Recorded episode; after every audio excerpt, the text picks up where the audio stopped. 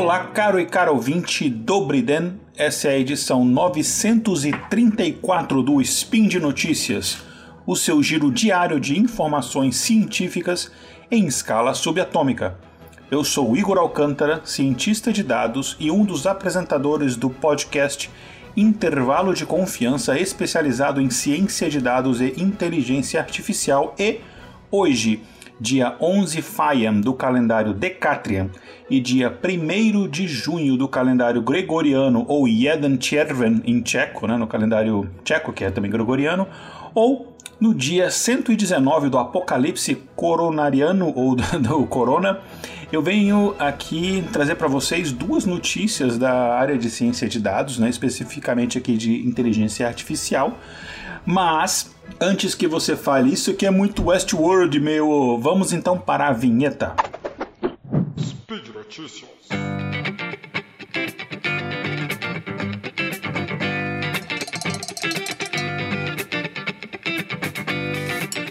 A primeira notícia que eu trago para vocês é, na verdade, eu começo com uma pergunta: será que uma inteligência artificial pode ter registrada em seu nome a patente de um produto? Será que a gente já está caminhando para esse, esse lado, né, para essa um, realidade utópica? Bom, segundo o US Patent and Trademark Office, ou o USPTO, que basicamente é o escritório de patentes norte-americano, a resposta para essa pergunta é não. Recentemente, uma inteligência artificial chamada Dabus, né? vamos chamar de Dabus aqui para ficar mais fácil de pronunciar.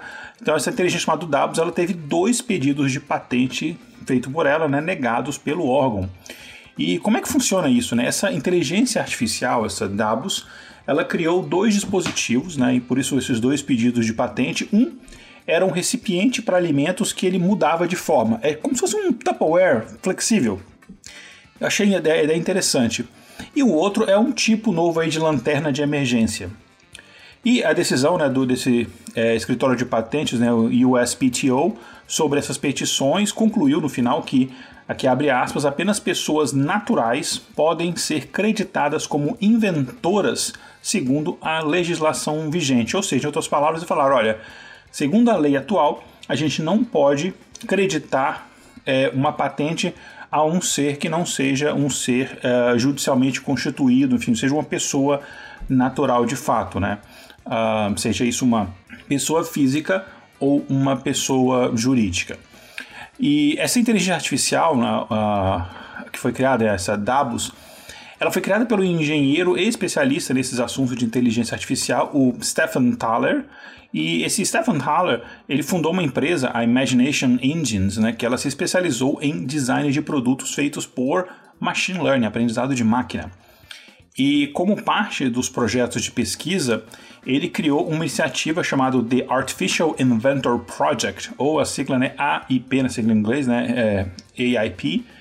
E basicamente o que ele fez foi criar um projeto que ele chamou de máquina de criatividade, que a ideia é que ele vai usar alguns tipos bem específicos de redes neurais artificiais para que dessa forma essas redes neurais, ou seja, essas inteligências artificiais, cheguem em design de projetos de produtos que podem ser patenteados e comercializados.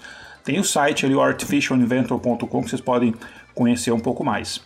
A ideia do, do Dr. Thaler e a equipe do AIP era mostrar que uma inteligência artificial pode é, ser dotada de alguns direitos, como o direito de propriedade intelectual, que é o que ele estava tentando aqui. Mas, enfim, eu não vou me delongar muito nesse assunto especificamente, porque eu tenho estudado muito esse tipo de assunto. E aí, se vocês me deixarem aqui, eu vou ficar umas 5 horas falando. O editor vai mandar um drone de abelha me matar. E se você, inclusive, pegou essa referência aqui, um grande abraço.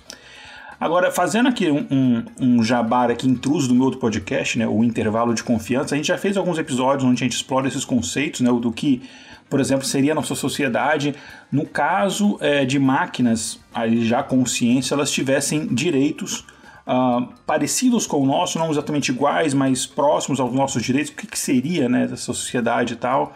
E se você quiser, você pesquisa aí lá em nossos episódios, por exemplo, episódio 6, é, que a gente fala de consciência artificial, episódio 18, que acabou de sair, que a gente fala sobre a, a hipótese das simulações, e a gente aborda esses assuntos.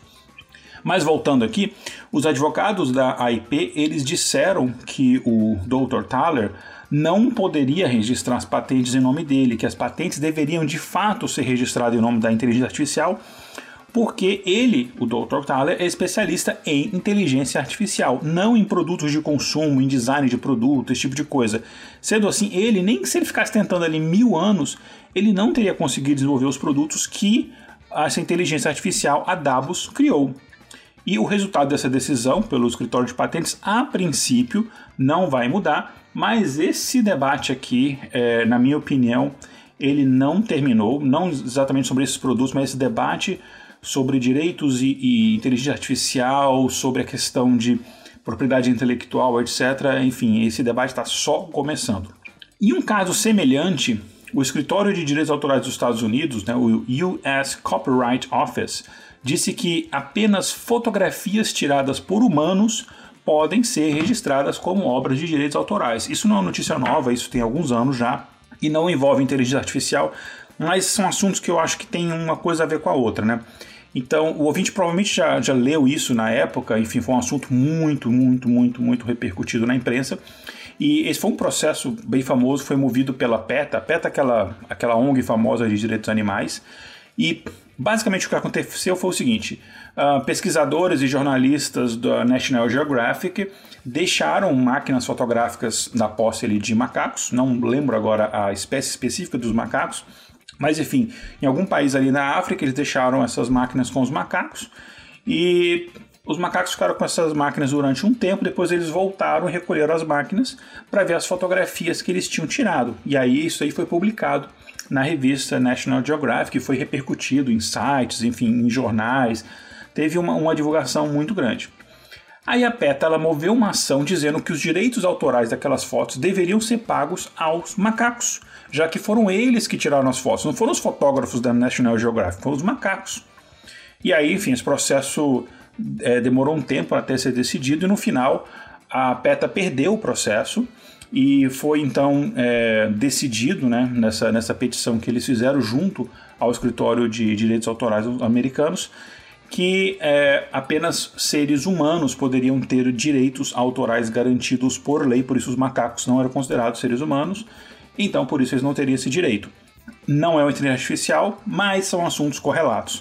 É, inclusive tem um episódio do Intervalo de Confiança, mais uma vez, olha aí de novo, Jabá, é, que é o episódio 15, onde a gente fala sobre processamento de linguagem natural, né, como é que as máquinas conseguem falar, entender o que a gente fala, é, que eu comento sobre um livro, que é o One, né, número 1, um, One the Road, que foi um livro escrito por uma inteligência artificial, que inclusive é um dos livros que eu tenho aqui na minha frente, estou olhando para ele aqui na minha pequeníssima biblioteca, e é uma obra bem interessante essa obra, é, não pelo produto final especificamente, mas até pela forma como a, eles colocaram a inteligência artificial para vivenciar a realidade, botaram num carro e fizeram ela ficar viajando com câmera, microfone, é, microfone não, com fone, enfim, captando todos aqueles estímulos do ambiente para ela ter uma vivência de uma viagem, a partir dela escrever sobre essa viagem que ela teve, produzir um livro, foi publicado, etc e tal.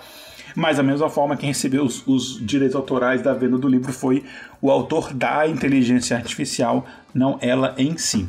Então, enfim, essa primeira notícia é só o início desse tipo de debate, mas essa, essa história, esse tipo de assunto, a gente vai continuar falando sobre isso até que isso no futuro seja de alguma forma é, definido por lei e a gente consiga chegar a um consenso em relação a isso.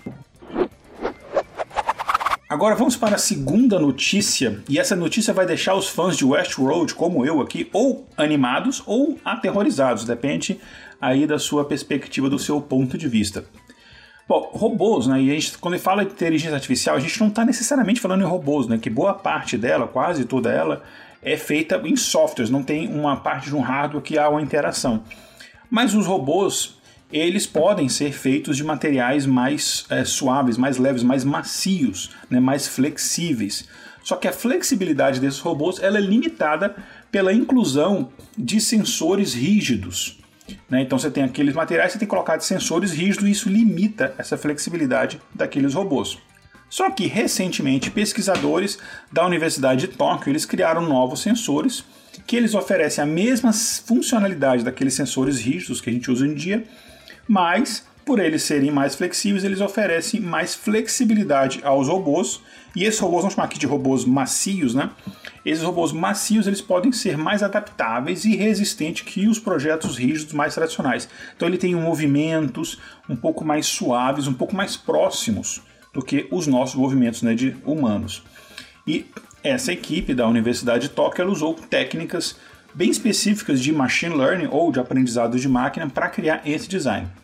E aqui a gente está falando de um assunto é, muito recorrente hoje em dia, que é a automação, e a automação está se tornando um tema cada vez mais importante, ainda mais agora, depois dessa pandemia, depois de que a, toda a cadeia produtiva mundial foi afetada é, pela necessidade das pessoas ficarem em casa, então é, provavelmente vai haver uma aceleração nesse processo de automação e a inteligência artificial entra é, de forma muito importante em todo esse processo. Né? Então, o coração desse conceito são as áreas de robótica e inteligência artificial conversando uma com a outra.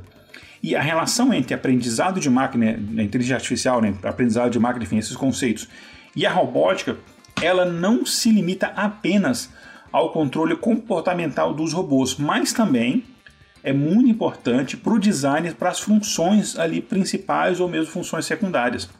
Um robô que ele opera no mundo real, ele precisa entender ali o ambiente ele precisa entender a si mesmo e todas essas relações entre ele, o ambiente e todos os atores envolvidos naquele ambiente, sejam animais passando, pessoas, carros, etc., para ele conseguir executar as tarefas de uma maneira assim um pouco mais parecida com a nossa ou quem sabe até melhor.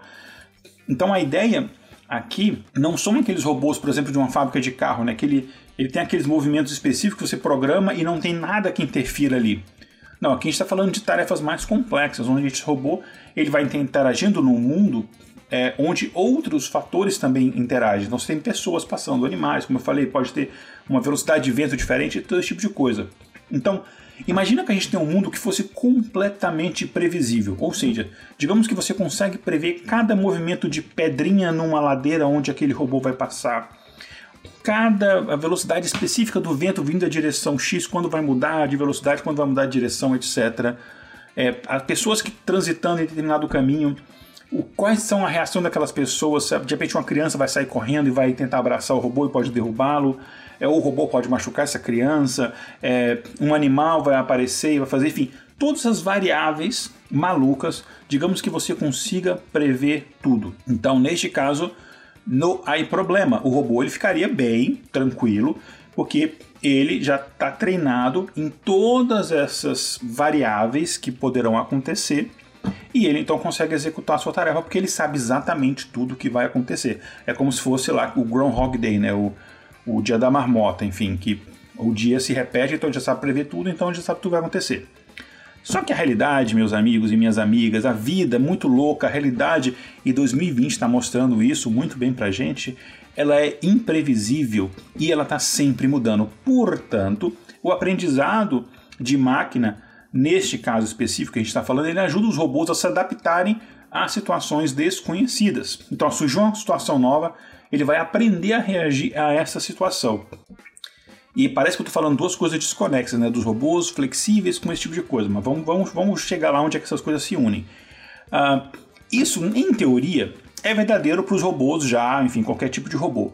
Mas isso é muito mais importante, é especialmente fundamental para os robôs de corpo mole, os robôs mais flexíveis, porque as propriedades físicas deles são intrinsecamente menos previsíveis que aquelas de se eles fossem rígidos. Então, assim, porque a quantidade de movimentos, a quantidade de. de, uh, de a sutileza dos movimentos que eles podem executar são maiores, então mais variáveis que tem que se prever, né? Então você pega, por exemplo, um robô que a gente fala que é um robô que um músculos artificiais pneumáticos, né? na sigla em inglês, né? Pneumatic Artificial Muscles, vamos chamar de na sigla em inglês PAM. Né? Isso, robôs que têm esse tipo de material, que ele tenta simular um movimento, a sutileza de um, um movimento do músculo humano, claro, muito longe disso, mas ele tenta chegar nesse caminho. Então esses robôs, ou, é, os sistemas, né, enfim, movidos por esse sistema é, PAM, é, digamos, por exemplo, você tem um, um sistema movido a, a, fluido à base de borracha e fibra, por exemplo, que aí ele vai se expandir, contrair e essa expansão e contração vai fazer ele se movimentar. Parecido com a bomba de sol de potássio dos músculos e tal, enfim. Então, imagine esse sistema aí. Esses PANs, né, esses músculos artificiais pneumáticos, eles sofrem de forma inerente aí, é, baseado num ruído mecânico aleatório, é, enfim, eles sofrem uma, uma mudança de comportamento no decorrer do tempo. Então, no momento que eles são fabricados e depois de um tempo, o modo como ele se comporta muda. Então, a flexibilidade, por exemplo, ela vai aumentando conforme o, o uso se prolonga, né? Então, monitores precisos baseados em laser, nesse caso aqui, vão ajudar a manter esse controle por meio de um feedback constante. Então, ele tem que ver exatamente qual que é a flexibilidade, a resposta, etc., baseado na, por exemplo, na interação com outros elementos para saber como é que ele vai reagir, porque de repente a força aplicada tem que ser reajustada conforme o tempo se passa, conforme o tipo, por exemplo, de uh, é, superfície que ele está caminhando ou o tipo de objeto com que ele está interagindo. Então isso tem que ser em tempo real. Então a equipe dessa pesquisa, liderada pelo professor Kohei Nakajima, ela pensava né, que eles poderiam modelar um sistema desse PAM, né, desses músculos é, pneumáticos, em tempo real. Né? Eles poderiam, por exemplo, se eles conseguissem fazer isso, eles conseguiam ter um controle maior, cada vez mais preciso. Então, esses, o movimento dos robôs é, funcionando baseado nesse sistema seria mais é, sutil, mais preciso, e aí você consegue fazer o robô executar tarefas mais é, é, sutis, mais precisas, mais delicadas que hoje em dia só o humano consegue fazer. Só que, devido ao que eu falei nessa natureza de mudança constante desses sistemas, né, porque enfim, os materiais eles vão se desgastando, vão se readaptando, etc., é, não é realista você pensar num modelo tradicional de modelagem mecânica para trabalhar com isso. Então, a equipe adotou uma técnica poderosa de machine learning, de aprendizagem de máquina, chamada Uh, no inglês, o termo é Reservoir Computing, ou em português a gente pode chamar de computação reservatório, computação de reservatório, que, enfim, aqui vai uh, uma, uma informação um, sobre um sistema, né? nesse caso os PANs, elas são inseridas em uma rede neural artificial especial em tempo real para que esse modelo esteja uh, sempre mudando e sempre se adaptando e assim ele vai se adaptando ao ambiente, às suas necessidades, às suas dificuldades. Se você se lembra do sidecast que a gente gravou sobre Machine Learning, a gente está falando aqui de um modelo não supervisionado. Segundo disse né, o professor Nakajima, ele falou aqui, abre aspas, descobrimos que a resistência elétrica do material do PAN muda de acordo com a sua forma durante uma contração. Por isso, passamos esses dados para a rede para que eles possam relatar com precisão o estado do PAN. É o PAN, lembrando mais uma vez que são esses sistemas de músculos artificiais pneumáticos. Aí ele continua: a borracha comum é um isolante, por isso incorporamos carbono no nosso material para ler mais facilmente a sua resistência variável. Descobrimos que o sistema emulava o sensor de deslocamento a laser existente com precisão igualmente alta em uma variedade de condições de teste. Fecha aspas aqui para a palavra do professor Nakajima. E aí, é, graças a esse método, né, uma nova geração de tecnologia robótica, é, no caso tecnologia robótica suave, que é como a gente chama esse, esse, esse tipo de técnica, ela se torna possível. E isso, inclusive, pode incluir robôs que trabalhem com seres humanos, por exemplo, né? por exemplo, dispositivos de reabilitação portáteis. É, você tem sabe, próteses, por exemplo, muito mais uh, responsivas e, e, mais suaves, sutis, né? Então você vai ter um, um membro, é, é, uma prótese ali muito mais próximo do que era o membro é, biológico, né? É, e, enfim, outras, outras, outras aplicações também, por exemplo, robôs biomédicos, enfim, porque aí você precisa daquele toque suave, é, preciso, como eu falei, que hoje em dia apenas o humano é capaz de fazer. Uh, e aqui o, o, professor Nakajima ainda continua, né? Nosso estudo sugere que a computação de reservatório pode ser usada em aplicações além da robótica. As aplicações de sensoriamento remoto, que precisam de informações em tempo real processadas de maneira descentralizada, podem se beneficiar muito. Aí depois ele continua, vou abrir aço de novo para ele e outros pesquisadores que estudam computação neuromórfica, né, que são aqui comentário meu do Ico, né, que são sistemas inteligentes de computadores, eles também podem incorporar nossas ideias em seu próprio trabalho para melhorar o desempenho dos seus sistemas. E foi o que falou então o Dr. Nakajima. Isso eu achei muito legal, então quis trazer aqui é, para os nossos ouvintes, né? Enfim, será que a gente está mais próximo de criar, criar uma Dolores, né? Vamos ver. E se você também entendeu essa, essa, essa referência, um outro abraço. Bom, gente, é isso então por hoje. E eu lembro por fim que este podcast só é possível acontecer por conta do seu patronato no site do SciCast, no Patreon, no Padrim e no PicPay. Ajude a divulgação científica. Para você pode ser pouco, mas para a gente vale tudo. E além de você, sabe quem também está nos ajudando? Eles mesmos, os fofos da Cambly. Se você escuta o SciCast e outros podcasts do Portal Deviante, como esse aqui, o Spin de Notícias, você provavelmente gosta de ciência. E se você gosta de ciência, você sabe que a maior parte das informações mais atuais estão em inglês. Isso inclui documentários, podcasts, palestras, enfim, uma grande quantidade de material que, para você consumir, é fundamental você ter o domínio da língua dos nossos amigos Darwin, Newton, Maxwell e tantos outros. E a Cambly está aqui para ajudar você nessa tarefa, independente do seu nível de inglês, seja ele mais básico, seja ele mais avançado. Aí você pergunta, mas Igor, como é que funciona a Cambly? Caro, caro ouvinte, a Cambly é uma plataforma de aulas particulares de inglês com professores nativos que estão disponíveis 24 horas por dia. Então deu aquela vontade ali no insônia de 3 da manhã falar inglês, entra na Cambly que vai ter alguém para conversar com você. Você pode usar pelo site cambly.com.br ou pelos aplicativos iOS e Android. E é bem bacana, você tem a opção de agendar uma aula ou entrar na hora e escolher um dos professores disponíveis naquele momento. E tem também um Cambly para crianças, é o Cambly Kids, próprio para os nossos pequenos cientistas na faixa de 3 a 14 anos. E sabe o que é mais legal? Você pode até escolher um professor ou professora que tenha interesse pelos mesmos assuntos que você. Então, olha aqui a minha sugestão. Que tal você entrar aí agora na Cambly e Cambly se escreve C-A-M-B-L-Y, usar o código promocional SPIN de Notícias, SPIN de Notícias tudo junto sem acento, e testar essa ferramenta e falar com algum dos professores o que você achou deste episódio aqui do Spin de Notícias. Que tal? Legal, né? Vai lá agora e depois conta aqui pra gente o que você achou. Bom, pessoal, eu fico então por aqui. Como eu disse no começo, eu sou o Igor Alcântara e vocês me encontram volta e meia aqui no Spin de Notícias e no meu podcast, o Intervalo de Confiança, ou também no meu site, o igoralcântara.com.br. Um grande abraço e até amanhã com mais Spin de Notícias.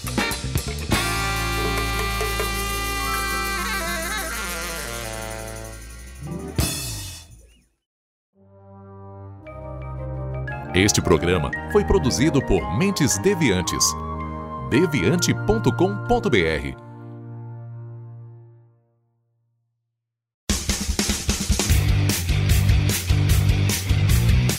Cortes, edição de podcast.